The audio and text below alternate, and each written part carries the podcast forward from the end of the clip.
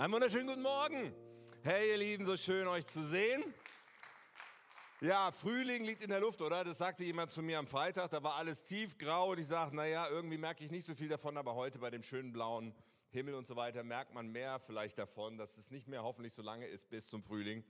Keine Ahnung, auf jeden Fall bringt das neue Energie und ich möchte noch eine Ansage machen und dich einladen zur nächsten Taufe, vor allen Dingen dann, wenn du noch nie getauft wurdest. Und mit Taufe meine ich ein Bekenntnis, dass man aufgrund einer bewussten Entscheidung, die man vorher getroffen hat, ablegt. Taufe, das ist wie, wie eine Hochzeit. Ja, bei der Hochzeit sagen zwei Menschen, wir gehören für immer zusammen. Bei der Taufe sagen wir, Jesus und ich gehören für immer zusammen. Ich besiegle oder ich, ich schlage ein in diesen Bund, den Gott mir anbietet. Und wenn du noch nie eine, eine Taufe aufgrund des Bekenntnisses deines Glaubens in deinem Leben hattest, ich glaube, dann ist dieses Datum für dich. 12. März wird die Taufe sein und am nächsten Sonntag, das ist der 5. März, wird die Vorbereitung dafür laufen. Und zwar nach Intro, also äh, etwa um eins wird die Vorbereitung dann sein. Du kannst einfach zur Intro gehen um 12 und dann weiter in der Taufbereitung. Halb, halb zwei steht auf der Folie. Genau. Und mir ist es so wichtig, dich wirklich zu umwerben. Das ist keine Lappalie, keine Nebensächlichkeit. Diesen Schritt im Glauben zu gehen, macht einen riesigen Unterschied. Und ich glaube, es gibt hier noch Menschen, die diesen Schritt gehen sollten und nicht länger aufschieben sollten. Es ist dran. Gib uns gerne ein Signal. Du kannst dich beim Infopunkt anmelden, kannst dich über die App anmelden, kannst natürlich auch nächste Woche da aufschlagen und gib uns doch das Signal, da dabei zu sein. Alright. Jetzt kommen wir zur Predigt und jetzt grüße ich unsere Schaumburger auch ganz lieb, die mit im Stream dabei sind. So gut. Wir sind in unserer äh, Predigtreihe Unkaputtbare Freude. Wir wollen uns ein paar Wochen mit Freude beschäftigen, nicht nur deswegen, weil wir alle gerne Freude haben, oder?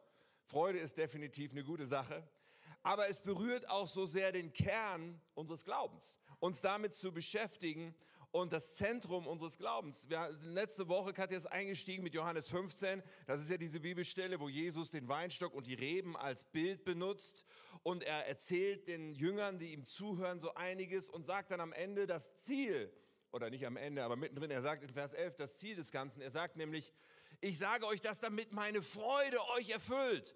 Ja, eure Freude soll vollkommen sein. So, er redet darüber, über Freude und was die Quelle der Freude ist. So, und wir haben letzte Woche schon gehört, ich hoffe, dass das jetzt hier drauf ist, genau. Wir können natürlich Freude in Bezug auf viele Dinge empfinden und Freude auch bei vielen Dingen suchen. Gute Beziehungen zum Beispiel, dafür steht dieses Symbolbild. Oder äh, wir freuen uns, wenn wir Frieden haben und nicht im Krieg leben. Wir freuen uns, wenn wir gesund sind. Wir freuen uns, wenn wir genügend finanzielle Ressourcen haben, um uns vielleicht viele schöne Dinge zu kaufen. Aber all diese Sachen, obwohl sie an sich ja alle gut sind, und es ist auch nicht schlimm daran zu sagen, ich wünsche mir das, aber all diese Sachen hängen so sehr von Umständen ab. Und all diese Sachen können auch mal wackeln und können mal nicht in unserem Leben sein wie sieht es dann aus mit unserer Freude? Die unkaputtbare Freude, die Freude, von der wir in dieser Predigtreihe reden, ist eine Freude, die darüber hinausgeht. Und es ist so wichtig zu verstehen, dass das hier, solange das alles so seinen gewissen Platz hat, okay ist, aber wenn es zur Quelle unserer Freude werden soll, dann ist das hohl und leer. Es gibt übrigens auch Menschen, die all das in ihrem Leben haben und die trotzdem sagen, mein Leben ist hohl und leer, weil es an einer tiefen an einem tiefen Punkt eben doch nicht Erfüllung bringen kann. Die Freude, von der wir reden, ist eine Freude in Jesus. Man könnte sagen, die Predigtreihe, die wir vor Weihnachten hatten, in ihm zu sein, findet so eine Art Fortsetzung oder man könnte sagen, eine der zentralen Auswirkungen davon betrachten wir näher, nämlich Freude. Es ging letzte Woche um Schlüssel dazu, aber ich will halt nochmal unterstreichen, wenn wir von irgendetwas außer Jesus unsere Freude erwarten, wenn wir glauben, das muss in meinem Leben sein, damit ich Freude habe, dann machen wir das zum Götzen, weißt du? Dann, machen, dann geben wir etwas den Raum, den nur Jesus haben sollte. Ja, alles, worin wir größere Freude zu finden glauben als Jesus, wird zu einem Götzen. Alright, das ist mal ein spannender Gedanke. Wir halten den auch mal hier auf der Seite und heute gehen wir an so ein richtig heißes Eisen. Ja, heute, ich hoffe, du hast äh, gut gefrühstückt und ausgeschlafen und Kaffee getrunken, aber heute gehen wir an einen herausfordernden Aspekt. Meine Predigt heute heißt Freude im Leid. Freude im Leid. Und wir lesen einen Bibelabschnitt, bevor wir beten. Und der ist ziemlich vielleicht bekannt zu dem Thema, weiß ich nicht. In Jakobus 1 wird dazu Folgendes gesagt. Jakobus schreibt, seht es als einen ganz besonderen Grund zur Freude. Sag mal, ganz besonderer Grund zur Freude. Okay, jetzt, jetzt, jetzt halte ich fest. Ein besonderer Grund zur Freude ist, meine Geschwister, wenn ihr Prüfungen verschiedenster Art durchmachen müsst. Okay, ihr wisst doch, wenn euer Glaube erprobt wird und sich bewährt, bringt das Standhaftigkeit hervor. Und durch die Standhaftigkeit soll das Gute, das in eurem Leben begonnen hat, zur Vollendung kommen. Dann werdet ihr vollkommen und makellos sein und es wird euch an nichts mehr fehlen. Oha, was hat der denn geraucht, der Jakobus, als er das geschrieben hat, oder? Okay, wir brauchen offensichtlich den Heiligen Geist und den laden wir jetzt nochmal ein. Himmlischer Vater, danke für dein Wort und danke für deine Gegenwart. Geist Gottes, du bist hier und du liebst jede einzelne Person, die diese Worte jetzt hört. Und du willst uns begegnen. Und ich bete, dass du uns wirklich eine tiefe Offenbarung in unserem Herzen, auf einer Ebene, die wir so vom Kopf gar nicht richtig allein erreichen können, schenkst über das, wie du bist. Du bist gut. Und dass wir diese Freude schmecken und erkennen, die es wirklich in allen Umständen für uns gibt, sogar im Leid. Ich bete, sprich zu uns, handle an uns, komm du durch an diesem Tag. Amen. Amen. Vielleicht habe ich euch die Story schon mal erzählt, aber ich, keine Ahnung, ich schätze mal, dass ich vielleicht so sechs Jahre alt war. Wir waren in Italien im Urlaub als Family. Und ich habe jeden Tag Taschengeld bekommen in diesem Urlaub. Urlaubstaschengeld. 500 Lire jeden Tag. 500 Lire klingt unheimlich viel, aber das war nicht besonders viel, weil die Lira war nicht so viel wert. Aber äh, sagen wir mal, so heute vergleichbar vielleicht, jeden Tag ein Euro. Und ich hätte jetzt jeden Tag diesen Euro nehmen können, um in den Laden nebenan zu gehen, um mir Süßigkeiten zu kaufen. Ja, das war wahrscheinlich so die Intention so ein bisschen. Aber in diesem Laden gab es nicht nur Süßigkeiten, sondern in diesem Laden gab es auch es. Das Ding überhaupt. Was war für den sechsjährigen Tim das Ding überhaupt? Ein Gewehr aus Plastik. Ein Spielzeuggewehr. Und ich habe gewusst, das muss ich haben. So habe ich schnell irgendwie mit Hilfe meiner Eltern herausgefunden, dass wenn ich diese 500 Lire jeden Tag zur Seite lege, den ganzen Urlaub lang, dass ich mir am Ende des Urlaubs dann dieses Spielzeuggewehr kaufen kann. Und natürlich kam es so, ich habe mein Geld gespart, keine Süßigkeiten, am Ende das Gewehr gekauft und ich war selig, das Gewehr. Endlich habe ich dieses Gewehr, mit dem ich mich so erwachsen und stark gefühlt habe. Unglaublich. Und dann ging es nach Hause. Ja, meine Eltern haben das Auto geparkt, wir würden nach Hause fahren und so. Und ich war die ganze Zeit äh, da im Hotellobby, keine Ahnung, ganz hibbelig und so weiter. Und meine Eltern wollten das Gewehr, Gewehr einpacken. Nein, ich halte das Gewehr bei mir in meiner Hand die ganze Zeit. So, und irgendwann sind wir nach Hause gefahren und ich weiß nicht, wie viele Kilometer wir schon unterwegs waren, ob wir die Alpen schon überquert hatten oder erst ein paar Kilometer, aber ich habe festgestellt, oh, wo ist denn mein Gewehr? Glaub es oder nicht, ich hatte mein Gewehr in der Hotellobby stehen lassen. Und wir waren schon zu weit gefahren, wir konnten nicht mehr umdrehen. Und Freude und Leid liegen nah beieinander, oder? Ich hatte mich so gefreut über das Gewehr, und jetzt war es weg. Ich weiß nicht, meine Mutter hat sich, glaube ich, war es, glaube ich, nicht so schlimm, weil die fand Gewehre eh nicht so cool zum Spielen und so. Aber äh, ich war am Boden zerstört. Mein Gewehr war weg. Okay. Nun, kann man ja sagen, naja, es ist ja eine Lappalie, so ein Spielzeuggewehr und so weiter. Ist ja nicht wirklich Leid, oder? Für mich damals schon. Aber das Thema ist schon ein, ein interessantes. Ich meine, wenn ich so reflektiere in meinem Leben, ich bin dankbar. Ich glaube, dass ich im Verhältnis zu dem, was manche Menschen schon an Leid erlebt haben, bis jetzt relativ glimpflich davongekommen bin. Ja, und das mit dem Gewehr würde ich jetzt auch nicht anführen als besonders gelitten. Aber ich habe natürlich das schon oft begleitet und schon oft gesehen, wie Menschen durch echtes und schweres Leid gegangen sind. Wenn man diese Bereiche hier anschaut, dann kann man überall sagen, okay, da gibt es auch sozusagen dann irgendwie eine Parallele dazu, die echtes Leid ist. Wenn eine Beziehung zerbricht, eine Ehe zerbricht, vielleicht Kinder da sind, furchtbar. Wenn man im Krieg ist, und ganz ehrlich, wir in Deutschland, auch wenn wir diesen Krieg jeden Tag medial vor Augen haben, bin ich mir nicht sicher, ob wir wirklich verstehen und nachvollziehen können, was es bedeutet, in einem Krieg zu leben. Oder ja, Gesundheit. Es kann auch sein, dass jemand einen Unfall hat. Ich habe das hier mit einem Rollstuhl mal symbolisiert, dass es auch sein kann, dass man von jetzt auf gleich querschnittgelähmt ist. Bei den Finanzen hätten hier unten eigentlich Schulden hingehört, aber ich habe gedacht, naja, Schulden sind auch schlimm. Aber ich symbolisiere hier mal, wenn wir einen Angehörigen verlieren, vielleicht einen Ehepartner verlieren. Und all diese, es kann traumatisch sein, Leid zu erleben, schweres Leid zu erleben und darin Freude. Ich meine, bevor wir richtig einsteigen in das Thema Freude im Leid, möchte ich so eine Vorbemerkung machen, die mir äußerst wichtig ist, weil man kann ja in unterschiedlichen Situationen, in unterschiedlichen Umständen gerade sein, während man diese Botschaft hört. Und die eine Möglichkeit ist, dass du selber gerade kein Leid erlebst, jedenfalls wenn du schaust, nicht wirklich was Ernsthaftes an Leid in deinem Leben, nichts Gravierendes. Und in solchen Zeiten haben wir eine riesen, einen riesen Vorteil. Wir können uns mit dem Thema nämlich rational, vom Verstand, vom Denken her beschäftigen.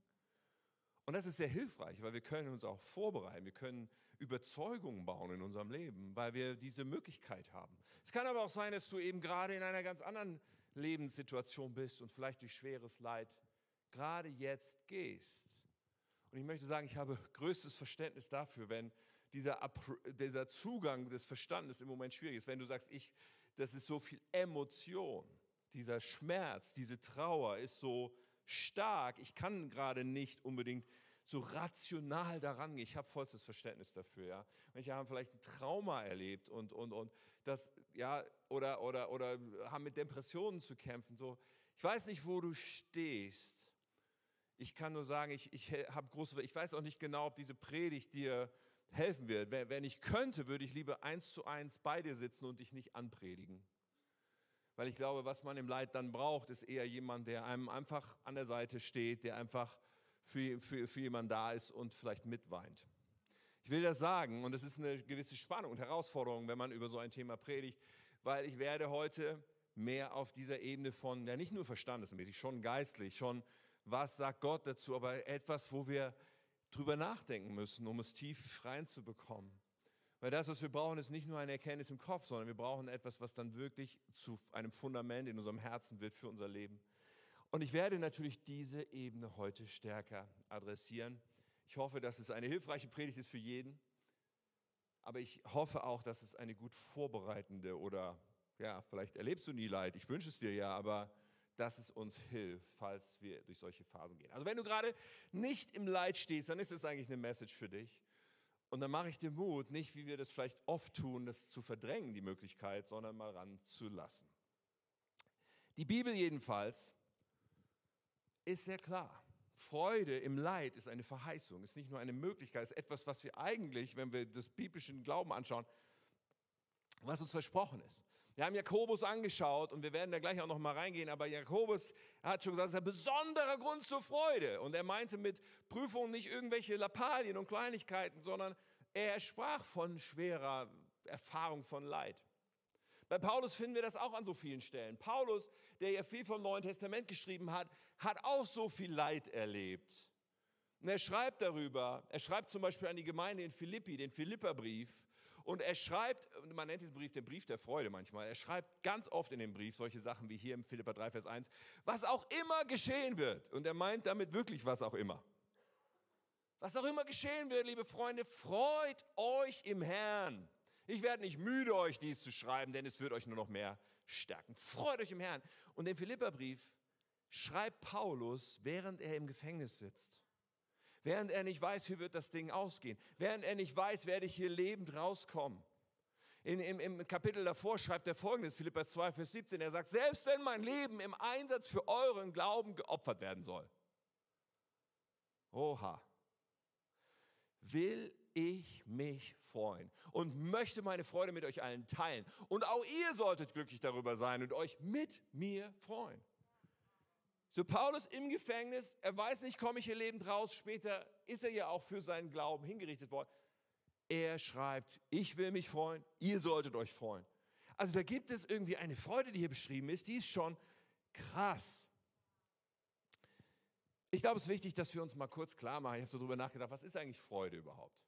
Und ich will das ganz basic, ganz simpel mal versuchen zu definieren. Ich denke, Freude ist immer dann, wir haben Freude, wenn wir das erleben, was wir wirklich wollen.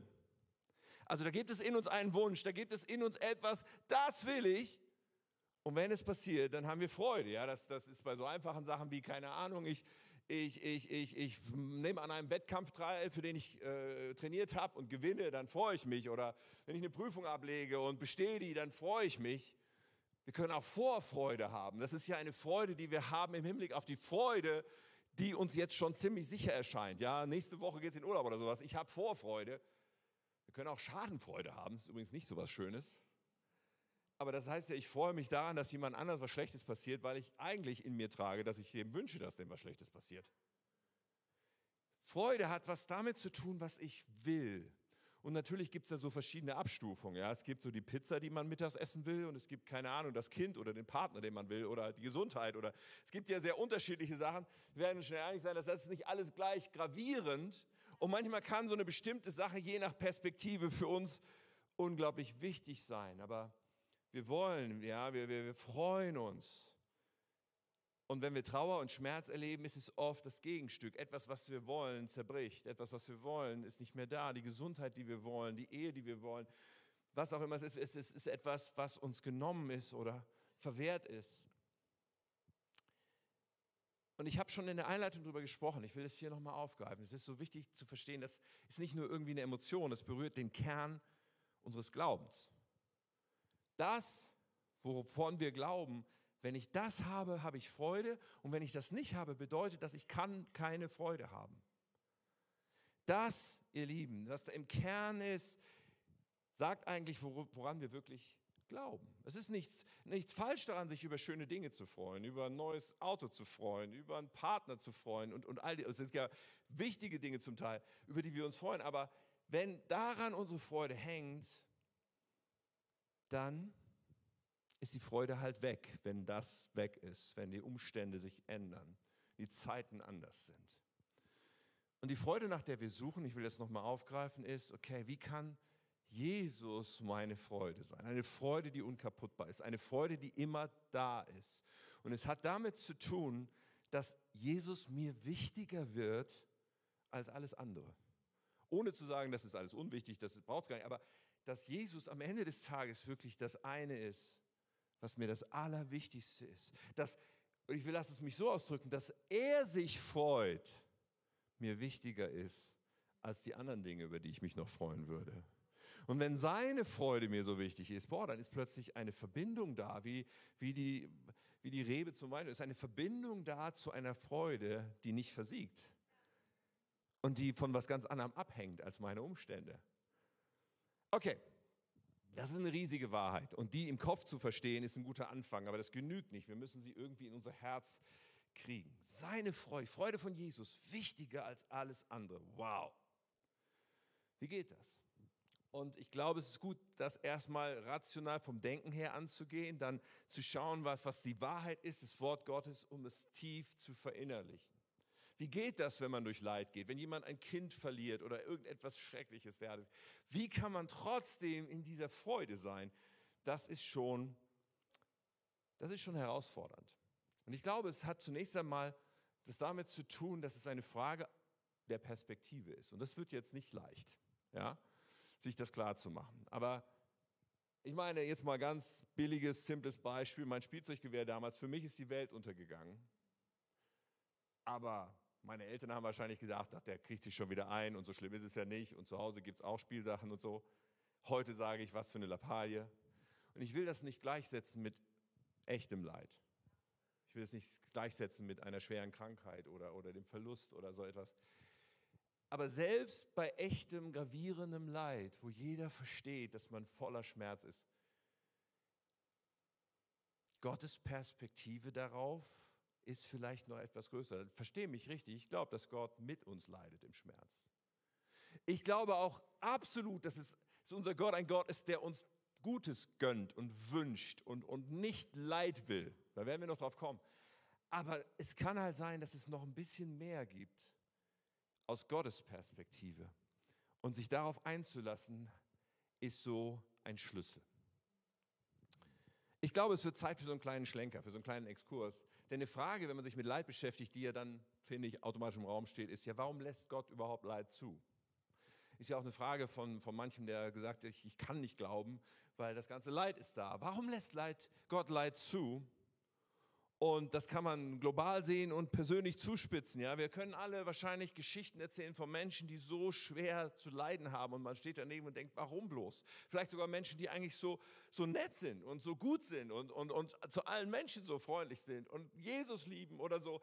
Ja, und dann, dann sehen wir auch, dass es so unterschiedliche Dinge gibt. Vielleicht zwei Menschen, wo du sagst, ich kann gar nicht sagen, da ist gar kein Unterschied, aber der eine wird krank, betet und wird geheilt und sagt, Gott war bei mir, hat ein Wunder getan. Und der andere wird krank, betet und wird nicht geheilt. Und sagt vielleicht, Gott war bei mir, hat mich getröstet, aber ich habe keine Heilung erlebt. Und, und wir können all diese Geschichten. Warum? Warum kommt dann? Ja, warum? Das ist doch nicht fair.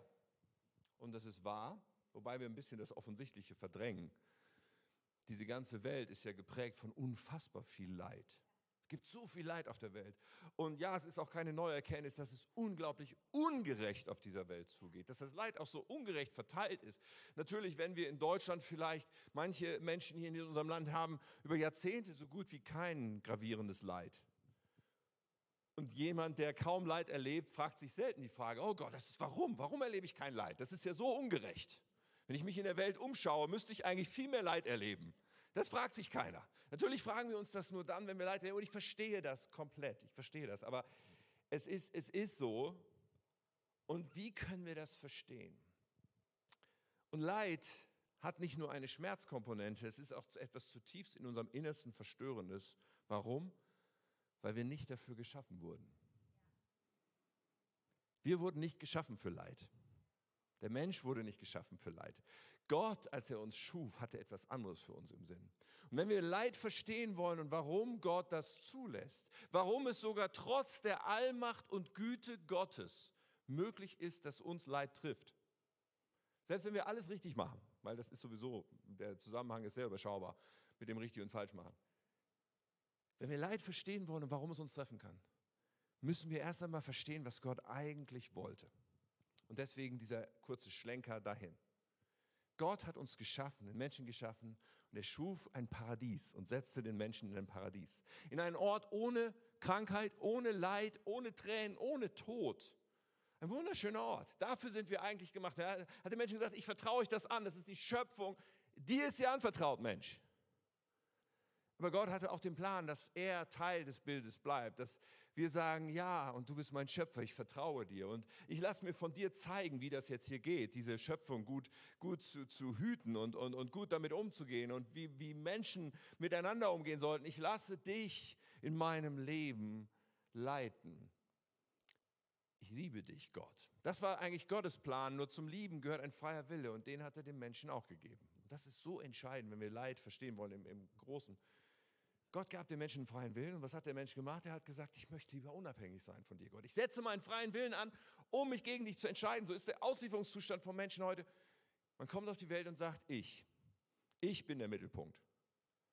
Und damit ist etwas zerbrochen. Die Theologen nennen das den Sündenfall. Es ist etwas zerbrochen, nicht nur an Gemeinschaft mit Gott, sondern auch das Paradies ist zerbrochen. Diese Welt hat zwar immer noch paradiesische Ecken oder Momente, aber es ist so viel Zerbruch da, so viel Leid, Naturkatastrophen, Krankheiten, die Menschen sind sterblich geworden. Es ist so viel, was der Mensch sich antut, aber auch was die Schöpfung, die zerbrochen ist, auch mit sich bringen kann.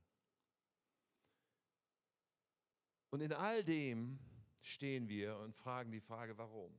Nun könnte man ja sagen, ja, aber Gott ist doch allmächtig, der könnte doch diese Folgen einfach beiseite schieben. Und dann müssen wir verstehen, dass dieser freie Wille unsere einzige Chance ist, wieder zu Gott zu kommen. Der Freiwille ist unsere einzige Chance. Wir können eine Entscheidung treffen, Jesus, ich möchte glauben. Ich möchte, dass du in mein Leben kommst. Ich möchte, dass du mein Herr und Retter wirst. Und der Moment, wo Gott sagt, jetzt beende ich alles Leid, es wird übrigens passieren. Jesus wird nämlich wiederkommen. Und in dem Moment wird alles Leid auf der Erde vorbeigehen. In dem Moment endet auch der freie Wille die Möglichkeit zu glauben an etwas, was wir nicht sehen. Die Möglichkeit zu glauben, einfach unser Vertrauen in Jesus zu setzen, endet in dem Moment. Und bei Jesus werden dann nur noch die Menschen sein, die das freiwillig entschieden haben, dass sie bei ihm sein wollen. Und die Menschen, die freiwillig dabei geblieben sind, ihr eigenes Ding machen zu wollen, werden weit getrennt von Gott sein, für immer.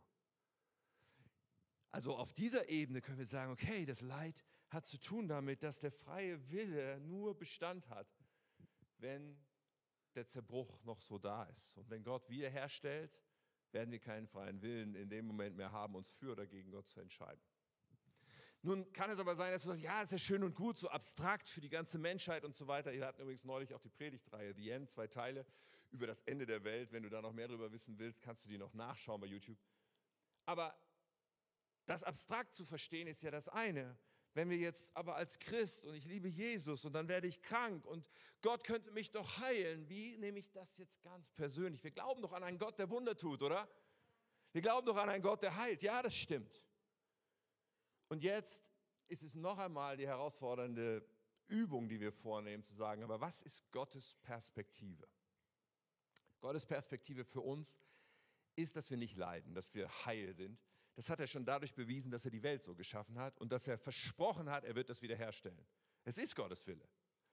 Aber es kann ja wohl sein, dass die Perspektive Gottes noch größer ist als das. Dass es da noch andere Dinge gibt, die Gott auch will. Ja, er möchte für uns, dass es uns gut geht, aber vielleicht möchte er andere Dinge noch mehr oder vielleicht sind andere Dinge von noch größerer Kostbarkeit für Gott aber ich will doch gesund sein. Das ist mein größtes Ich will. Und meine Freude ist so lange gestoppt, bis ich nicht gesund bin. Moment mal, Gott will was anderes? Wenn ich lerne zu verstehen, was für Gott das Kostbarste ist, vielleicht kriege ich Zugang zu einer Freude, die Bestand hat, auch im Leid. Was ist das, was für Gott noch kostbarer ist, als dass es mir gut geht? Ist ja unvorstellbar, dass es was geben könnte, was wichtiger ist, als dass es mir gut geht. Aber was ist das? Und darüber wollen wir einen Moment nachdenken. Denn die höchste Währung ist das, was uns hier beschäftigt. Der größte Schatz für Gott ist das, was uns hier beschäftigt. Und das ist unser Glaube, unser Vertrauen in Jesus. Weißt du, wenn ich krank bin und Gott tut ein Wunder und heilt mich, darf ich das mal so sagen? Ja, dann werde ich noch inbrünstiger die Worship-Lieder singen, die wir singen. Ja, dann werde ich mich wahrscheinlich irgendwo hinstellen und sagen, Gott hat mich geheilt. Ich erzähle das zur Ehre Gottes. Und das ist alles gut. Aber wenn ich im Leid sage, auch wenn du mich nicht heilst, vertraue ich dir trotzdem. Auch wenn, wenn, wenn es für mich vielleicht nicht gut ausgeht, menschlich, halte ich an dir fest, dann ist da ein Glaube in einem Menschen, der Gott noch kostbarer ist als der Glaube, auf den er mit Heilung geantwortet hat. Das ist herausfordernd, oder? Aber es ist die Wahrheit. Und Jakobus, er hat genau das beschrieben. Wir schauen uns nochmal an. Ja, er sagt, besonderer Grund zur Freude, Prüfung verschiedenster Art. Dann sagt er, ihr wisst doch, wenn euer Glaube erprobt wird und sich bewährt. Das ist, was da passiert. Unser Glaube wird erprobt. Sage ich, ich vertraue dir trotzdem, egal was passiert. Wenn unser Glaube erprobt wird und sich bewährt, ja, dann kommt Standhaftigkeit. Und durch die Standhaftigkeit soll das Gute in eurem Leben, was in eurem Leben begonnen hat, zur Vollendung kommen. Dann werdet ihr vollkommen und makellos sein. Und es wird euch nichts mehr fehlen. Das, wovon Jakobus hier ausgeht, ist eine Ewigkeitsperspektive. Er sagt, das, was Gott am wichtigsten ist, der Glaube, wird geprüft im Leid. Und da gibt es eine ewige Auswirkung, eine Makellosigkeit, eine Vollkommenheit, die aus Gottes Perspektive so kostbar ist. Und wir sehen das ganz viel im Neuen Testament. Ich habe noch zwei Texte für euch. Der eine steht in 1. Petrus 1, Vers 4. Da steht, Gott, also erstmal die nächsten ersten zwei Verse sind so ein bisschen Kontext, okay, bevor es wirklich ins Thema geht. Da sagt Petrus, Gott hat für seine Kinder ein unvergängliches Erbe, das rein und unversehrt im Himmel für euch aufbewahrt wird. Und in seiner großen Macht wird er euch durch den Glauben beschützen, bis ihr das ewige Leben empfangt. Es wird am Ende der Zeit für alle sichtbar offenbart werden. So, das ist die Vorrede, der himmlische Perspektive. Darum geht es eigentlich. Da gibt es den eigentlichen, den Schatz, das Erbe. Und dann sagt er folgendes. Freut euch deshalb von Herzen. Vor euch liegt eine große Freude, auch wenn ihr für eine Weile viel erdulden müsst. Dies dient nur dazu, geht's weiter, euren Glauben zu prüfen. Wieder dieser Gedanke damit sich zeigt, ob er wirklich stark und rein ist. Er wird erprobt, so wie Gold im Feuer geprüft und geläutert wird. Und euer Glaube ist Gott sehr viel kostbarer als bloßes Gold. Merken wir was? Glaube, dieses Vertrauen, dieses trotzdem auch im Druck, in Schwierigkeiten, in Leid, in Krankheit. Wenn wir irgendwie diese innere Anker haben, ich vertraue dir trotzdem, dann ist das für Gott das Kostbarste, das, was seine Freude so wie, er will uns Gutes tun. Er will nicht, dass wir leiden. Aber wenn er diesen Glauben findet, ist da etwas, was Gottes Freude noch viel, viel mehr hat. Ist kostbarer als bloßes Gold. Wenn euer Glaube also stark bleibt, nachdem ihr durch große Schwierigkeiten geprüft wurde, wird er euch viel Lob und Herrlichkeit und Ehre einbringen an dem Tag, an dem Christus, Jesus Christus der ganzen Welt offenbar werden wird. Und dann sagt er noch, ihn liebt ihr, obwohl ihr ihn nie gesehen habt. Das macht es ja gerade so kostbar. Obwohl ihr ihn nicht seht, glaubt ihr an ihn. Und schon jetzt. Es gibt auch eine Verheißung für hier und jetzt. Und schon jetzt seid ihr erfüllt von herrlicher, unaussprechlicher Freude. Er schreibt Christen, die Verfolgung kennen. Er schreibt an Menschen, die durch Leid gehen. Und er sagt, schon jetzt seid ihr erfüllt von einer unaussprechlichen, von einer herrlichen Freude. Diese Freude kommt durch die Connection zu Jesus, der sagt, Dein Glaube ist mir das Kostbarste überhaupt. Dass du sagst, auch in dieser Situation, dass du an mir festhältst, dass du dich nicht abbringen lässt, mir zu vertrauen, dass du dich nicht abbringen lässt, zu sagen, mein Gott ist gut. Alle Zeit. Das ist mir so kostbar. Und diese Perspektive, in die wir hineinwachsen dürfen, ist das, was uns eine unkaputtbare Freude öffnet weil es ist die Freude, die Jesus hat über uns und den Glauben, den er in uns findet. Wir glauben ja manchmal, dass Glaubenshelden, so krasse Menschen, die den krassesten Glauben haben, sind halt die, die, wenn ein Kranker da ist und dann betet man, dann wird er gesund. Oh, was für ein Glaube.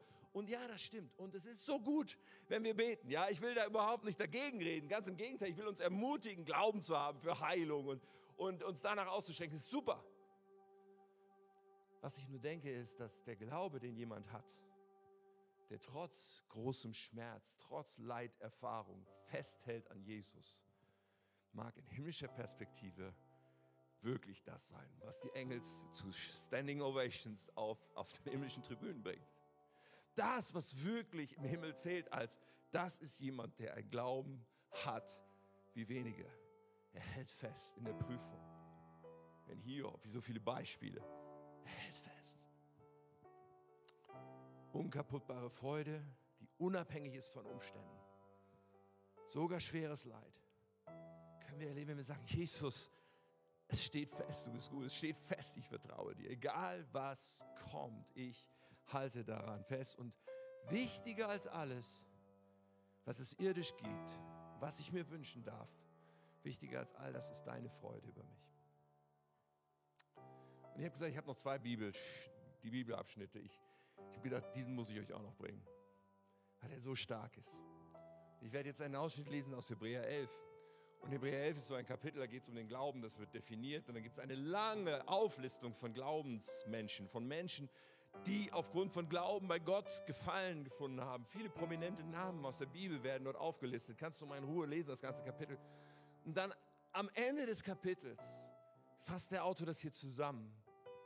Und er sagt zunächst in Vers 33, durch den Glauben haben sie, sie, das sind all die vielen Leute, die vorher aufgezählt wurden in dem Kapitel, sie haben Königreiche bezwungen, mit Gerechtigkeit regiert und bekommen, was Gott ihnen versprochen hatte. Okay, so stellen wir uns das vor. Sie haben Erfolg gehabt. Das hat alles geklappt. Durch den Glauben waren die so krass und haben so viel bewegt. Aber der ist noch nicht fertig mit seinem Kapitel. Dann sagt er, doch andere vertrauten Gott und wurden gefoltert, weil sie lieber starben, als sich von Gott abzuwenden und freizukommen. Sie setzten ihre Hoffnung auf die Auferstehung zu einem besseren Leben. Er ist noch nicht fertig mit diesen anderen. Er sagt, einige wurden verspottet und ausgepeitscht. Wieder andere wurden im Gefängnis angekettet. Manche starben durch Steinigung, andere wurden zersägt. Wieder andere mit dem Schwert getötet. Und er nennt sie dann sie, die zu gut für diese Welt waren. Das sind die, die trotzdem geglaubt haben. Und dann sagt er am Schluss, an all diesen Menschen hatte Gott wegen ihres Glaubens Freude. Doch keiner empfing das, was Gott versprochen hatte. Hä? Herr, wir dürfen noch nicht aufhören zu lesen. Denn Gott hatte weit Besseres für uns vorgesehen. Deshalb können sie erst mit uns gemeinsam das Ziel erreichen. Wieder die Ewigkeitsperspektive. Der Ausgleich, der Lohn, der so groß ist. Für diesen kostbaren Glauben von Menschen, die eigentlich zu gut sind für diese Welt, so sieht es der Himmel. Für Menschen, die einen Glauben haben, kostbarer als Gold, so sieht es der Himmel. Das sind die Menschen, die auch im Leid sagen trotzdem. Ich halte fest. Ich glaube, das sind so wichtige Entscheidungen, die wir treffen. Glaube sagt Gott, du hast das Beste für mich, auch wenn ich es jetzt hier nicht sehe. Mein Glaube hängt nicht davon ab, dass ich jetzt hier das Wunder sehe oder die Veränderung. Und wenn wir in Situationen sind, wo das getestet wird, ist es immer so wichtig, wie wir dann reagieren. Wie gesagt, es ist wahrscheinlich vergleichsweise wenig Leid, was ich, was ich erlebt habe, aber es gab so Situationen der Entscheidung in unserem Leben. Situationen wie die Diagnose, die Katja bekommen hat, bevor wir Kinder hatten, dass sie niemals Kinder würde bekommen können. Und in so einer Situation, wir haben einen Spaziergang gemacht, wir haben gebetet, wir haben in dieser Situation nochmal einen Bund ausgedrückt mit Gott. Sagt Gott, egal, ob wir jemals werden Kinder haben können, allen steht fest, wir dienen dir trotzdem. Oder nach, nachdem meine Berufung sozusagen, nachdem Gott mir gesagt hat, ich möchte, dass du Pastor wirst, so, das wird in Zukunft passieren und so. Und wir waren in der Kirche, in der ich zum Glauben gekommen war, wo wir viel gelernt und viel erlebt hatten über die zurückliegenden Jahre. Und dann begann da ein riesen Crash in dieser Kirche. Es gab ganz viel Unschönes, ganz viel für uns auch Herausforderndes, wo wir mit von tangiert waren. Und, wo, und so vieles, was ich gedacht hatte, wie das geht mit dieser Berufung, löste sich in Luft auf. Waren schreckliche Monate. Sehr schmerzhaft für, für uns damals.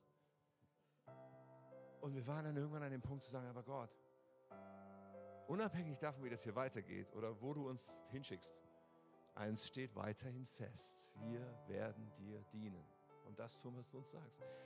Und, und diese Momente bauen unser ganzes Leben. Diese Momente sind es, die so einen Unterschied machen. Ich könnte noch ein paar weitere Sachen seitdem erzählen, aber ich glaube, der Punkt wird klar. Und ich mache dir so Mut. Wenn du durch Leid gehst, hey, dann verschließ dich nicht, sondern ich hoffe und, und, und ja, diese Gemeinde mit Kleingruppen, wir wollen an der Seite von Menschen sein, die da durchgehen. Meine Predigt heute zielt natürlich ganz stark auch auf Menschen, uns vorzubereiten.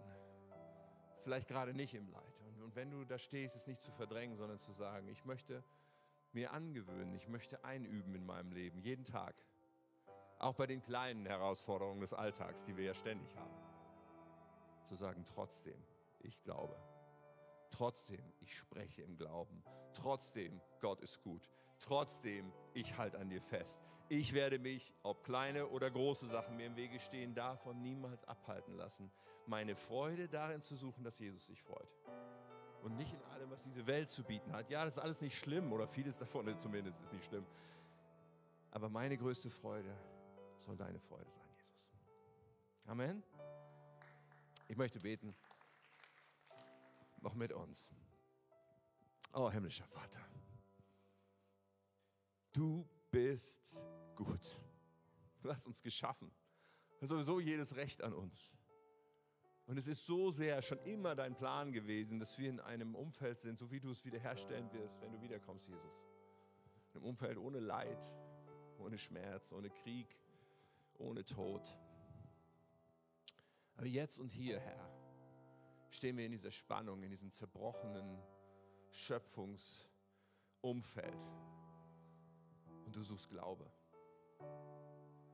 Kostbarer als Gold ist für dich, wenn wir dir vertrauen. Mit unserem ganzen Leben und nichts anderes mehr suchen als dich. Nichts anderes irgendwie uns, uns belügen zu lassen, dass, dass es uns die Freude bringen würde, wenn wir das nur haben können. Herr, lass uns das verstehen. Komm mit einem Heiligen Geist, mit einer tiefen Offenbarung, dass wir uns verwurzeln in dir und zu sagen, ich kann nirgends etwas Besseres finden. Es ist deine Freude, Jesus, als für dich zu leben. Ich bete, dass es so tief ein Glaubensfundament in jedem Einzelnen von uns wird. Für alle Umstände, durch die wir vielleicht jemals gehen werden.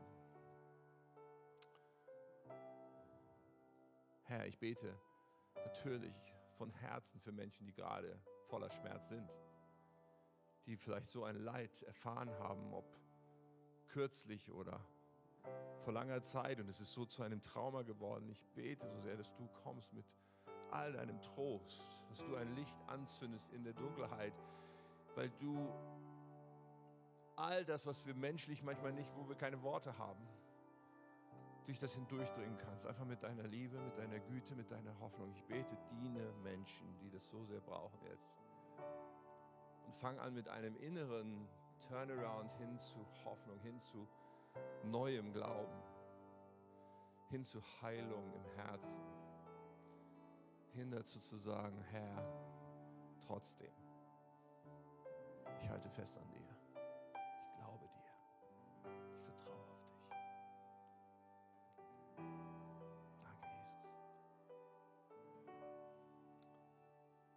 Der Hebräerbrief er geht dann weiter und beschreibt, dass du wegen der vor dir liegenden Freude ans Kreuz gegangen bist. Jesus. Die Freude, die da beschrieben ist, ist die Freude darüber, dass wir in Ewigkeit bei dir sind. Lass uns das verstehen. Lass uns mit nichts weniger als dieser Freude in unserem Leben zufrieden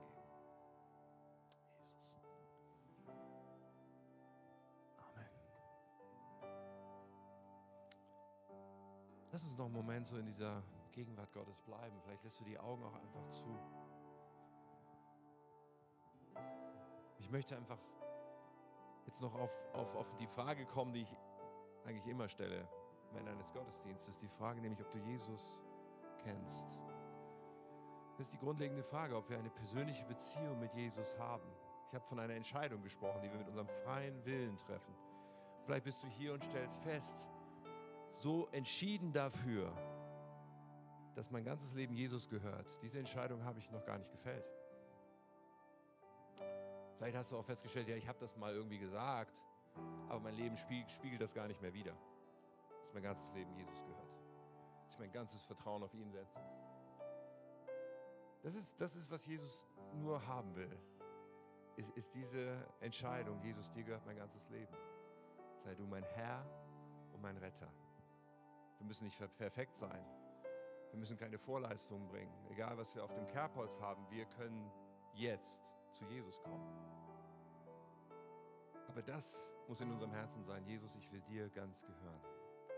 Ich will dich suchen. Ich will mit dir leben. Sei mein Herr und Retter. So, während die Augen geschlossen sind, will ich einfach ein Angebot machen in Jesu Namen, in seinem Auftrag. Ich biete dir an, dass du heute Jesus in dein Leben einladen kannst und dass ich dir gerne helfe durch ein Gebet, was ich von dir vorne beten werde, was du dir leihen kannst, wo du mit einsteigen kannst, um das auszudrücken. Wenn du heute hier bist und sagst, ja, heute, dieser Tag soll es sein, dass ich Jesus mein Leben gebe, ihm alles anvertraue und ihm nachfolge, dann möchte ich so gerne mit dir beten. Dann ist es das Kostbarste, was du tun kannst. Okay, während die Augen geschlossen sind, eine Bitte vorab an dich. Ich möchte, dass du dir ganz klar überlegst, ist das meine Entscheidung? Stehe ich dazu? Auch noch morgen, nächste Woche. Und dass du das dann ausdrückst, indem du Jesus mal deine Hand entgegenstreckst. Ich sehe dann, mit wem ich gleich beten darf. Nicht nur in deinem Kopf, in deinem Herzen zu entscheiden, sondern dieser äußere Ausdruck, um etwas klar zu machen. Dankeschön. Er ist noch hier, der einfach heute sagt, ja, diese Entscheidung treffe ich zum ersten Mal oder ich, ich muss sie ganz neu treffen. Dankeschön. Noch einen kleinen Moment. Du kannst dich immer noch melden. Und wer den Arm oben hatte, darf ihn auch gerne wieder runternehmen. Jesus ist dir näher als die Luft, die du atmest. Er sehnt sich danach, dass wir sagen, ich will mit dir leben. Ich will dir mein Leben anvertrauen. So kostbar. So, jetzt bete ich und alle anderen dürfen gerne mitbeten. Aber wenn du heute diese Entscheidung triffst, dann füll das einfach mit deinem Herzen. Sag, ja, das ist mein Glaube. Jesus antwortet dir. Jesus kommt in dein Leben, gibt dir neues Leben und du darfst etwas ganz Neues beginnen, nämlich Jesus nachzufolgen. Wir beten zusammen. Lieber Jesus, ich komme jetzt zu dir, weil ich dir mein ganzes Leben anvertrauen will. Vergib mir meine Schuld. Räum alles weg, was mich von Gott trennt. Mach mich zu einem Kind Gottes. Füll mich mit deinem Heiligen Geist. Ich will dir gehören. Danke für deine Liebe. Danke, dass du mich annimmst. Von heute an sollst du mich leiten und ich will dir immer nachfolgen.